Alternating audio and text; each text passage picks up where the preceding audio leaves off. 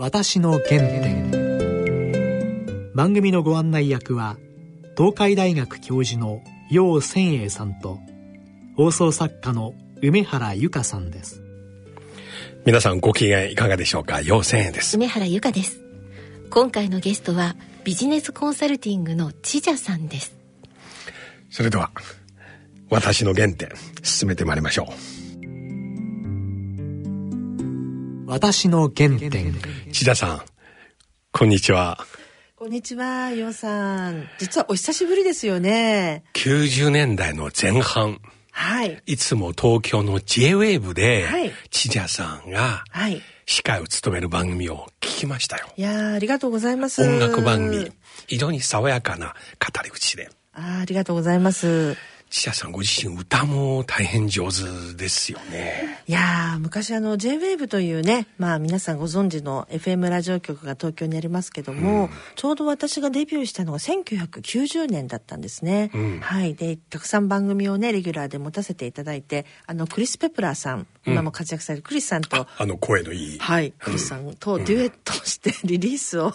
一曲出させていただいた J-WAVE からそういう時もありましたね。懐かしいです、本当に今聞いてらっしゃるリスナーの皆さんおそらく千々さんのお名前からどちらの方だろうと今、はい。皆さん思ってますがそうですね。あの私のこのチジャという名前は、あのはい。韓国の名前でーはい。で私はあの在日の3世になるんですがまあ両親も私も横浜生まれの横浜育ちで一応浜っ子なんです。えー、横浜のどちらですか？もううちは横浜駅のそばなんですけどはい。あのうちの母たちの世代だとちょうどあのグループサウンズとかあ。あのゴールデンカップスさんとか、ははい。いはい。うちの母とみんな同級生と仲良しで私も子供の時によく遊んでいただいて。大京おそらくグループさんうん多分それを？そうですね。ジャズとか横浜はやっぱりねね。の港であの異文化が入ってきた街ですからうん。子供の時はまあブルースロックジャズやっぱりかっこいい大人がたくさんいた街なのでいろいろと音楽の影響小さい時結構歌をとか小学校で。そうですね。あのやっぱり私も音楽はやっぱり大好きで母の影響であのエラ・フィッツジェラルドっていう有名なあのジャズボーカリストがいますけどもう4歳5歳ぐらいからそういうジャズのアルバムを母と一緒に聴いたりした関係があってやっぱり歌にすごい興味もあってよく歌ってました英語で。はい先ほど三世とおっしゃいまして、そうすると祖父の代から日そうです本に、ね。はい。あの、やっぱりあの、いろんなね、歴史的な背景で日本に来たその韓国とか、うんあと台湾の方とか、まあ、中国の方もいらっしゃいますけども、うちは私の代でちょうど3代目になりますね。はい。い祖父はどのようなお仕事を？や、実はあの、私の方の父方の方のおじいちゃまですかね。あの、やはりあの、えーまあ、朝鮮半島の方から日本に渡ってきたんですけど、あのやはり日本にいるその同じ民族の方たちのために、まあ、その学校というか書生を集めて学校の基盤を作ってその民族教育のあの最初のあの土台を作った実は方で。なので私もその関係があって、まあ、神奈川にそのあの祖父が作った民族学校があったので、まあ、そちらに通わせていただいてなので韓国語がおかげで喋れるようになりました。ずっと高校までそうですね。はい。あの、卒業しまして。で、その後にちょうどアメリカの大学に行く準備をしてたんですねあ。で、ーその途中で、ちょっと JWAVE の、あの、開局とともに、サマーセミナーっていうのを JWAVE が企画しまして、うん。その喋り手さんと番組のディレクター志望している方から、こうオーディションがあって、でそれに、あの、合格をして、で、縁があって JWAVE でナビゲーターデビューをさせていただいた感じです。なるほど、はい。結果アメリカに行きませんでした、そうなんですよね。そのまま JWAVE で。あのなんかすごい面白いことがあって私の母親実の母親なんですけどちょっと霊感が強いお母さんでうちの母方っておばあちゃんもそうで、うん。であの私が19歳の時にそのアメリカのあの SAT っていう日本でいうなんだろう共通知事みたいな試験があるんですよ。向こうの大学に入るために、それを一生懸命高校3年間英語勉強して、あの昔はインターネットがないんで郵送でそのテストスコアをアメリカのあの全部こう試験の合格のセンターに行くんですけど、あの郵送のなんかミスで届かなかったと。それでえっと、学校の方に連絡が来てで書類が要は不十分になってしまうので、うん1年間ほ書類を保管するのでもう1年後にトライしてくださいっていうふうなことがあって。でその後その日米会話学院っていう非常にこう通訳の人がよく通うような専門学校に、まあ、しょうがないから先生と入ってでその途中に JWEB のきっかけがあってでうちの母があの19歳の時に私は8月生まれなんですけど20歳20歳になったら人生が180度変わるからって言われていやでもすごいショックじゃないですか19歳でそうやってそんなね自分のミスじゃないところでなんか大学のね入学が1年遅れてなんてすごく落ち込んでたら8月の誕生日過ぎてなんか JWAVE さんからなんかお手紙が来てそのサマーセミナーにあの参加してくださいっていうのが来てそっからでも人生が本当に180度変わっちゃったんです。お父さんの霊感が。お母さんあのお母さんの霊感当たがってしまって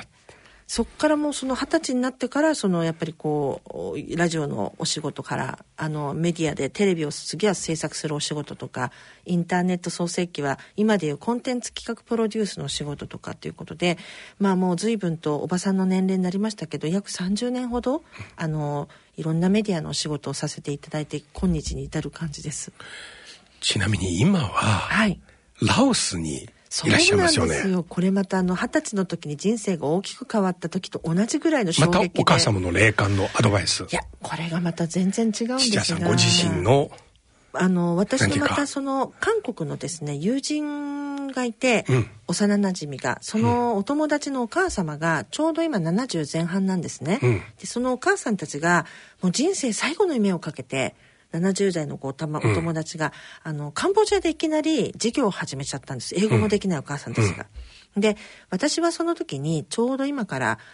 そうだな何年ぐらい前かな？45年前なんですけどシンガポールの方で実はちょっとそのまあアジアと日本をつなぐコンサルティングみたいなお仕事もスタートした時期があってで私が東南アジアに非常に強いということをそのお友達のお母さんが知って「助けて!」っていきなりで東南アジアの中で最後の砦と言われるラオスはチャンスが大きいということでなんかラオスに会社を作りたいと。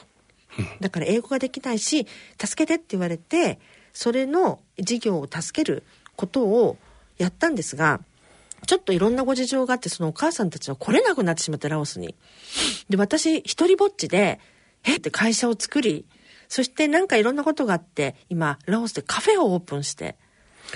ラオスに最初入った時の第一一印象は、ああでもねこのあの日どんな実は感じでしたか？今日スタジオに私の娘もうん今いるんですけど、隣にいらっしゃいますね。10歳のレオナちゃんっていうんですレオナちゃん。こんばんはこんばんは。こんばんは。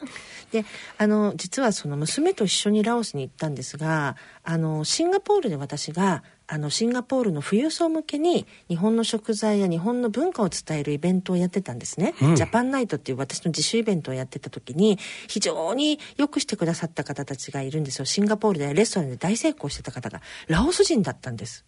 でその方たちが本当に私を家族のように大事にしてくださって一度ラオスにおいでってよく言っていただいてたんですよ。でそれもあって娘と一緒にラオスに行ったんです、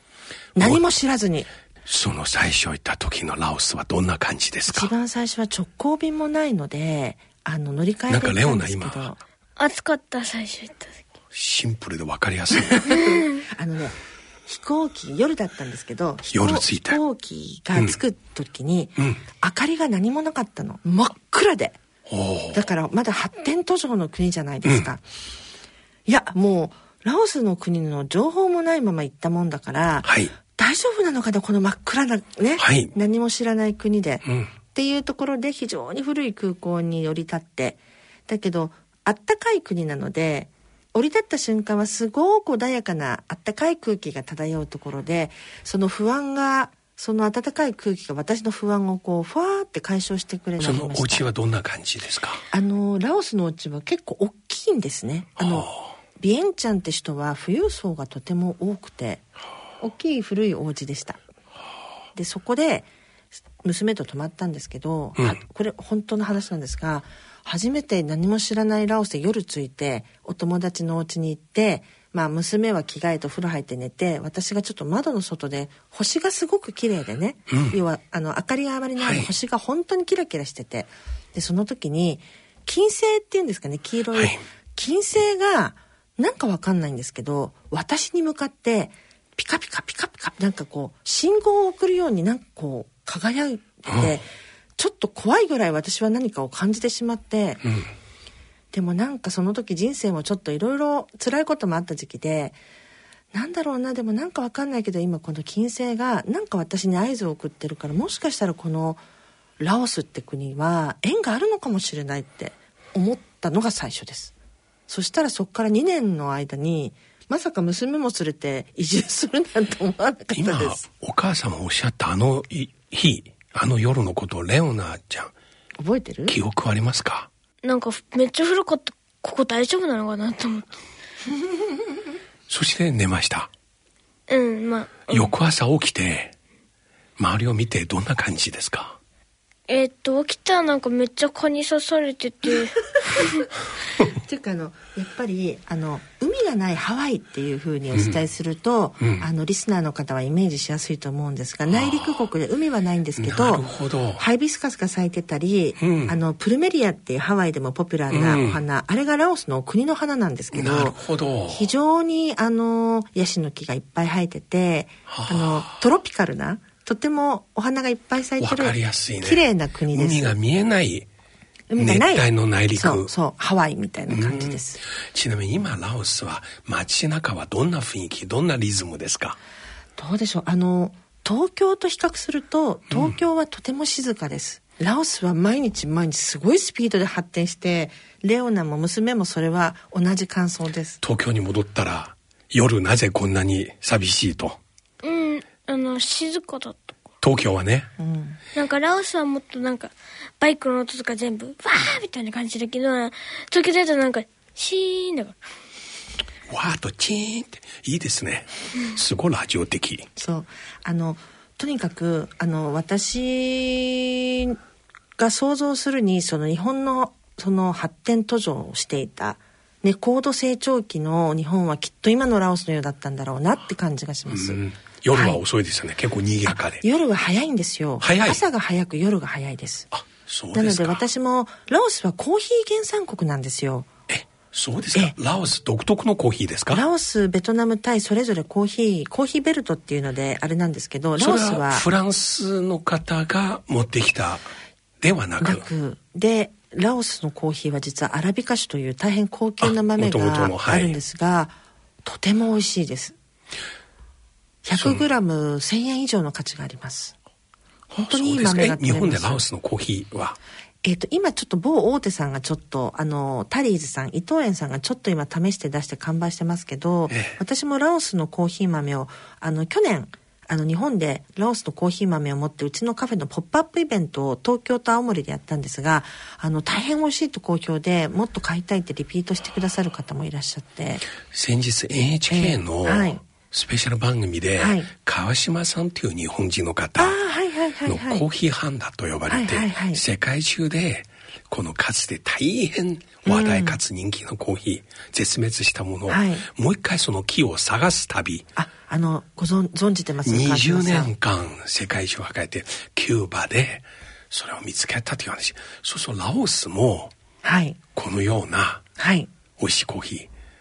そうですね。あの今ちょっとコーヒー豆って実は中国の方たちがコーヒーを今大変お飲みになるようになって、はい。あの需要と供給が合わなくなってしまってはあ。で30年後には実はコーヒーは絶滅するという悲しい今結果が出てるんですよ。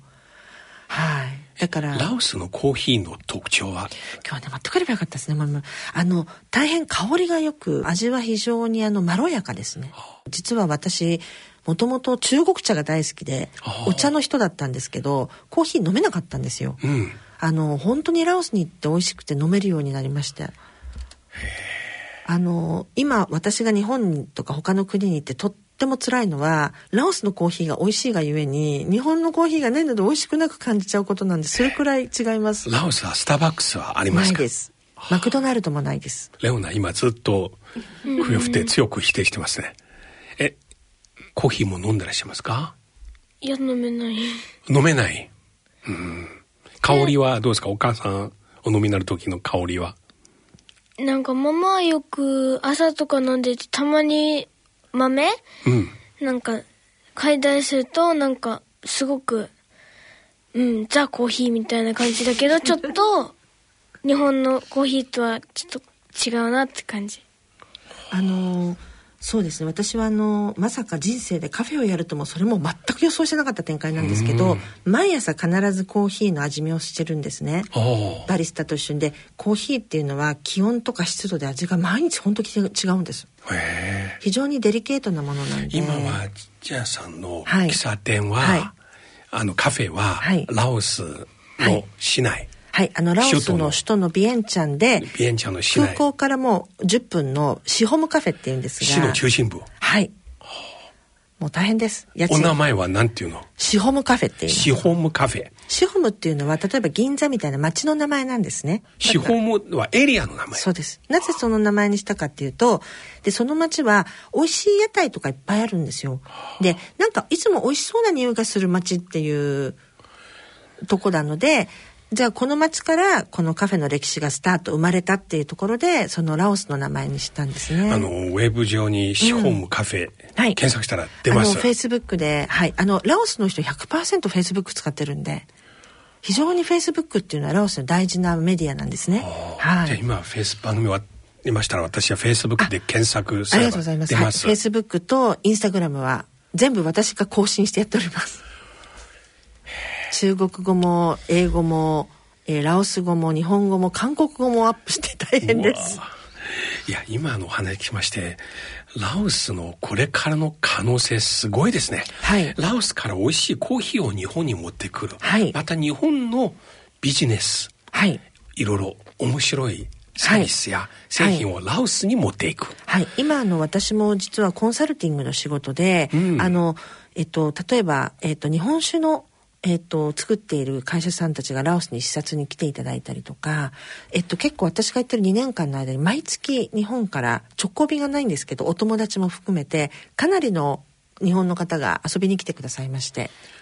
はい彼らは自分の製品をラオスで販売できるかどうかっていう可能性を？そうです。あとはあのーまあ私も今50歳でちょうどバツイチのシングルですけど、今東京って独身の女性がたくさんいるんですよ、この40、50代って。で、そういう、あの、ちょっと所得も高めの、でもあの、お子さんも旦那さんもいなく、まあもう自分のお家も持ってて、これから100年時代になって人生どうしようかなっていう女性たちが結構遊びに来てくださって、で、皆さん100%ラオスを気に入って帰っていきました。なので、ラオスにセミリタイアメントなみんなでアパートを建てて暮らそうかとか、今そういうこともちょっと実はちょっとみんなで話が出てますね。そのわけよくわかりました。具体的なことを聞きます、はい。ラオス市内で、はい。今そのちちゃさんのカフェの近くに、はい。はい。マンション。はい。例えば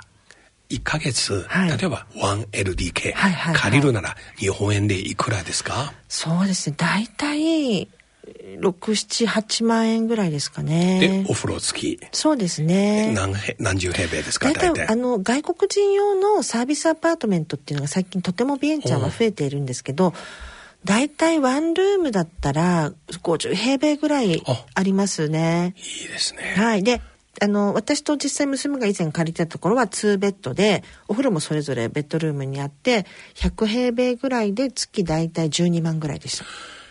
いいですねはい。なので、2つのバスルームはい。あの、二つのベッドルームやっぱりフランス領だったんで、ラオスは。どちらかというとヨーロッパ式なんですね。わいいですねあの、実際凱旋門があったり、うんシャンゼリゼ通りの、うんこう、放射状にパクリみたいなものあったり、広げるうんあの、非常に街も綺麗でなるほ、どそしてクロワッサンがとっても美味しいパンが。ちなみに今はいおっしゃったマンション、もし買うならいくらぐらいですか？実はまだあの、コンドミニアムの法律っていうのが今これからなんで、まだその、外国人は買えない？っていうのがあります不動産自体は。ですけど今あのコンドミニアムも実は来年中国から高速鉄道がラオスにめがけて走ってきてもう線路が市内に来たんであの実は実際コンドミニアム立ち始めてまして中国のプロジェクトで。で大体今そうですね40平米ぐらいで1500600万ぐらいですね。土地の永久権利。そうですね。旧、まあ今70年ぐらいのリーシングになってますけど、これが99年になるかなってところで、今、日本の法典にのっとって、似てるんですね。多分日本の法律にのっとって日本の JICA の方たちが、いろいろと日本、うん、あの、ラオスの法律支援をしてるんで、日本の法律に近いようになっていってる感じですね。ちなみに、ラオスの方、例えば、はい、あの、首都の、ええ、あの、20代の若い人一人を雇ったら月ぐらいの下級そうです。あのラオスは経験値によってあの、うん、お給料がどんどん高くなっていくので例えば実際うちのカフェで、うん、まあ、オーストラリアの大学に留学をして、うん、あの実際にあのレストランとかで勤務経験があったりしたうちのシェフとかでだいたい月6万円ぐらいですかね。67万ぐらいでした。えっと、まだ経験がない若い子ですと、だいたい今2万後半3万円に近くなってきてます。ちょっとずつ上がってきてます。ちなみにちちゃさんのカフェで、はい、例えばコーヒー例えばカフェラテ一杯おいくらですか、えそうですね。あの普通のアメリカン日本でいうあったかいホットアメリカンで大体今だと24050円ですね。意外と安くないです。そうですね。はい。あんまり安くないです。でセットメニューもありますよね。ケーキと一緒に。そうですね。あの日本の俗に言うプリンとか、はい、そういうのも出してますけどまあプリンとか、まあ、ちょっとホイップクリーム添えたりとかして大体350円ぐらいなんで今日本の方が安くなってますから、うん、意外と安くないです。レオンさん今何か話そうとして？とあとアイスとチョコレートケーキもあるよって、おいくらですか？チョコレートケーキとかもだいたい300円ぐらい。だから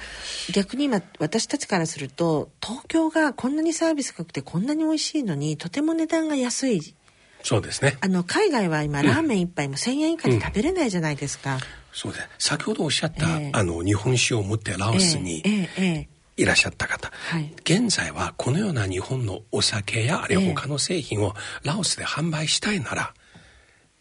どのように第一歩を始めたらよろしいでしょうか、ね、あの実は直行便がないじゃないですか、うん、まだ。実は今年の3月熊本とラオスの直行便もちょっとまた延期になりましたけど、うん、今物流が大体タイ経由とかベトナム経由とか、韓国経由とかになってしまうので、非常にコストがかかってしまうんで、ほとんどあまり入ってないんです日本のもの。で大体タイからものの物資が来ますから非常に割高です。なるほど。なので私が今まあ実際そのラオスと縁があってこうお店を持つようになったので今あの日本のか私たちが手持ちで持ってってあの向こうのホテルの方とか向こうのそういう方たちに実際日本酒を飲んでもらってプロモーションすることを去年から始めさせていただいていてで直行便ができればねあの物流がじゃあ今例えばお気に入っていただいたら、うん、すぐ。販売するにはまあコンテナで運ぶとかもあるんですけどまだまだその物流の道がまだまだなくて非常に厳しいんですが今私が今そこ一生懸命こう道を作ってる最中ですじゃあ輸送コストだけですねそうするボトルネックは。あのそれだけですね。ただ実際今私がその日本の中小企業の方とかまあみんなすごく親日家なのでラオスの方たちは日本のいいものをいくらでもいいから欲しいというご要望をたくさんいただいているので、うんあの今ちょっとずつそういう輸送をどうしようかっていうのをいろんな人たちとご協力していただきながら道を作っていってますし、実はあの1月の30日に中国にいっぱいあるパークソンという有名なショッピングモールがオープン,、ね、オープンするんです。で私のやってるシホームカフェは唐揚げとかとんかつとかだしから味噌汁を取って家庭料理を実は出してるんですねラオスで。でおかげさまで非常に皆さんにご好評いただいてあのパークソンの地下のフードコートに22出店することになりました。はい、なりまして。おめでとうございます。そうそう、2点目ですね、これで。一応はですね。でも、本当にあの、実はもう家賃とかも高いので、非常にその、あの、コストが高いんで、あの、売り上げに対して。だから私も今東京のお仕事も継続して東京で出稼ぎをしながらラオスのスタッフ10人いるんですけどみんなを維持してる感じの日々で大変です。普通の日本人の観光客に対して千田さんも何かそうですね。原始のご案内とかも、はい、はい、あの実はタクシーがないんですよあそうですか、まあ、あの空港から街のタクシーはあるんですけど、まあ、その日本でよく街どこにでもタクシーが走ってることがないので例えばあの移動に困った日本の観光客の方にはタクシーを呼んで差し上げて個人の方あの街の市内観光をしたりとか、はい、ホテルを取って差し上げたりとかあと視察に行きたいけど飛行機がよく分かんないっていう方は飛行機も取ってあげたりとかもう旅行会社のようなサービスはさせていただいてます。これは千谷さんのフェイスブックを、はい拝見しましたら、そういうメッセージを送れば。そうですね。あの、一応私も日本に ASEAN ビジネスコンサルティング合同会社という、そのラオスだったり東南アジアと日本をつなぐコンサルティングの会社も一応あるので、こちらの会社で最近、あの、視察ツアーを企画してます。はい。でも、最近お問い合わせがちょっとすごく増えてきてますね。皆さんようやくちょっと、ラオスに目が向いてきたような感じなので、うん、私もラオスの情報があまりにないもので、うん、皆さんにちょっとずつラオスの情報をお伝えしてやっぱり日本も少子高齢化になりますけれどもあのやっぱりビジネスチャンスが本当にどのジャンルもラオスはありますし、うん、これから中国から1000万人ぐらいの人が来るんですよ電車に乗って年間、はい、ですから飲食店小売さまざまなサービス産業はとてもチャンスが多いと思います。その高速鉄道できましたら、はい、中国から陸路でそうなんです。運ぶことできますね。はい、あと逆にラオスから日本例えば日本酒もそうですけど私がラオスで日本酒のプロモーションしたものをそのまま中国の米の方に持っていくこともできます。ですからあの私が今ちょっと描いているのは日本のいいものをラオスに持ってきてその先は中国の昆明に運びっていう西側の中国のエリアに対して、日本のいいものをお伝えすることがラオスをきっかけにできることを今ちょっと想定してますね。昆明よく行かれるんですか？いや私全然ほとんどあまり行ったことがないのであそうですか。ちゃんと行きたいんですけど。私があ本当ですか、えー、ロ先生今度一緒にツアーを組んでやりましょう。はとっても私は定年後住みたい街です。あの中国の中では。そうです。なんかすごくあのラオスにいる中国の方たちもやっぱり今景気もとてもいいということで昆明はとてもいい街だってお話はよく伺います。綺麗です。あそうですか。おしゃれですあら。でうちのシホモカフェもね昆明に出したらっていうふうに言ってくれる中国の方が結構いらっしゃるので、はあ、昆明はいいカフェがとても多いです、えー、旧フランスのインドシナ。東南アジアはタイもそうなんですけどもしかしたら東京よりもおしゃれなカフェが今多いと思います、はい。だから日本の人たちもアジアのそういう今すごいあのスピードを持ってアジアが進化してる現状をやっぱり実際の目で見に来ていただきたいなと思いますね。はい。いや今の話聞きましたらラオス行きたくなりました私。あったかいんで1年通して、うん、あの実際北海道の旭川に住んでる80代の日本の男性がいて冬雪が降ってる冬だけラオスで毎年暮らしてる方がいてうちのカフェにもよくお越しくださるんですけどやっぱりあったかいから体が楽だとおっしゃってました。人もいいし定年後、ラオス住みたいですね。中国の人たち大人気ですね、ラオスは。だからいろんな国の人たちがあのもう自然がいっぱいのラオスはこれから注目ですしニューヨーク・タイムズでもここ2年連続世界で最も行くべき国にも選ばれてるんではい。とてもいいと思いますね。ちなみにラオス料理はどんな感じですか？辛いんですよねレオナちゃん。とっても辛いんです、レオちゃんのコメントきます。どんな料理ですか？スタッフたちもなんか学校から帰ってきたらなんかもう食べてるから何食べてんの？って言ったら、カレーやつ食べてるの？といつも答えてくる。です真っ赤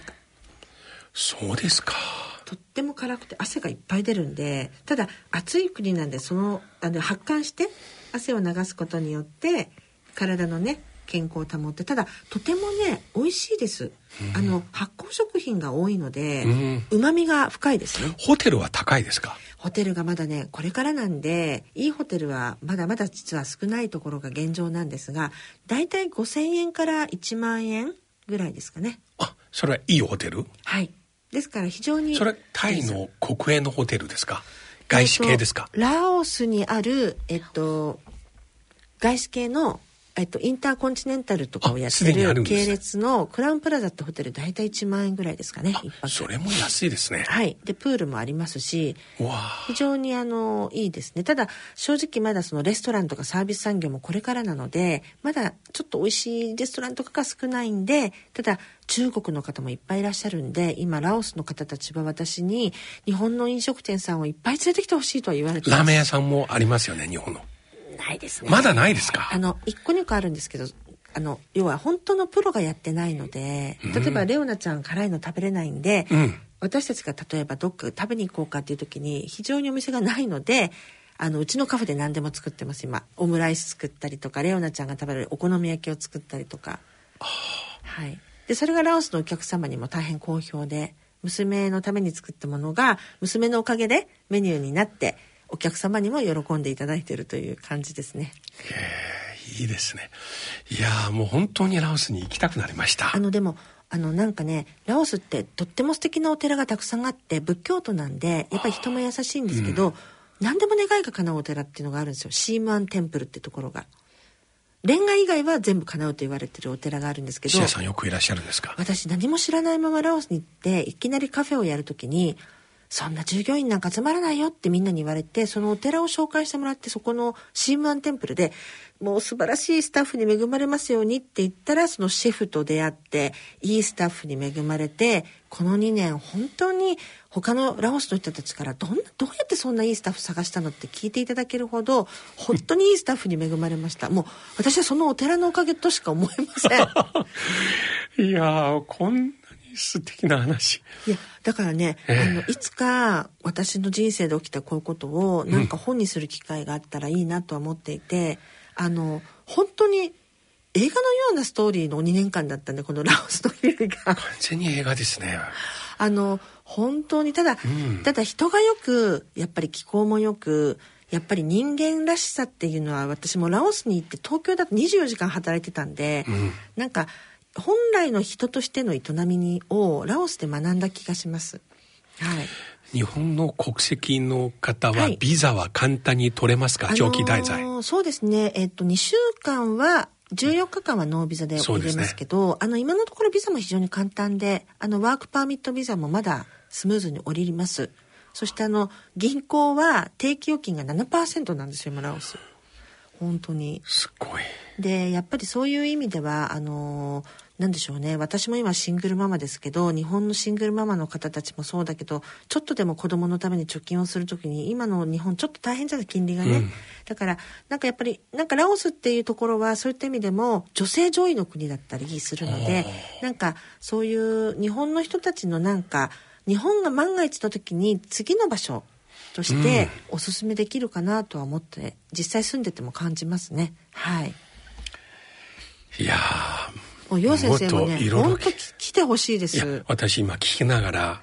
あと数年で定年になりましたらこの安い日本の年金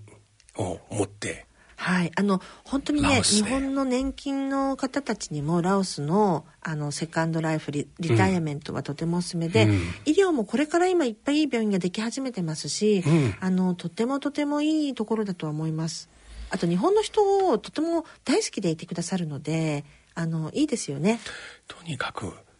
行きたくなったらまずチジャさんを訪ねます。もう私あの本当にあの、うん、チジャリアカーにいろんな人乗っけていろいろラオスを案内しますので、うん、いつでもご連絡いただければと思います。しあとこの番組聞いてくださってるやっぱりあの日本で事業やってる方中小企業の方たちも、うん、ところ変われば希望がまだまだたくさんあるので、あの本当に一度ラオスを見に来ていただきたいなと思います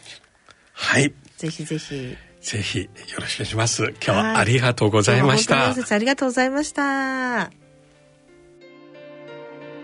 私の原点。今日はビジネスコンサルティングの千田さんをお迎えしましたいや話は本当に素敵で私今すぐ行きたくなりました 私もラオスに行きたくなりましたうん、私みたいな人間本気に今ね定年後の第二の人生考えてるんですよ。だから物価の安くて家賃も安くてだから先ほど滞在のビザワンルームマンション すごく具体的コーヒーは一杯いくらこういうこと。それはヨウさんは自分のためにご自分のために聞いてたんですね、えー、実はそうです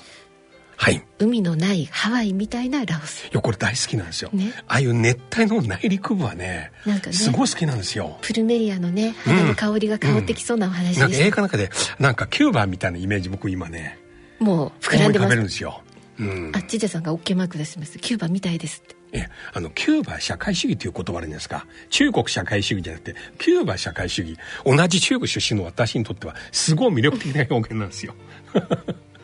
だから私はラオス社会主義という言葉をね味わってみたいなと思って。はい。番組では皆様からのご意見ご感想お待ちしています。宛先です。郵便番号105-8565ラジオ日経私の原点の係まで。番組のホームページからもご投稿できます。またこの番組はポッドキャストオンデマンドそして Spotify でもお聞きいただくことができます詳しくは番組のホームページにアクセスしてください。それではそろそろお時間です。お相手は陽線へと。梅原由香でした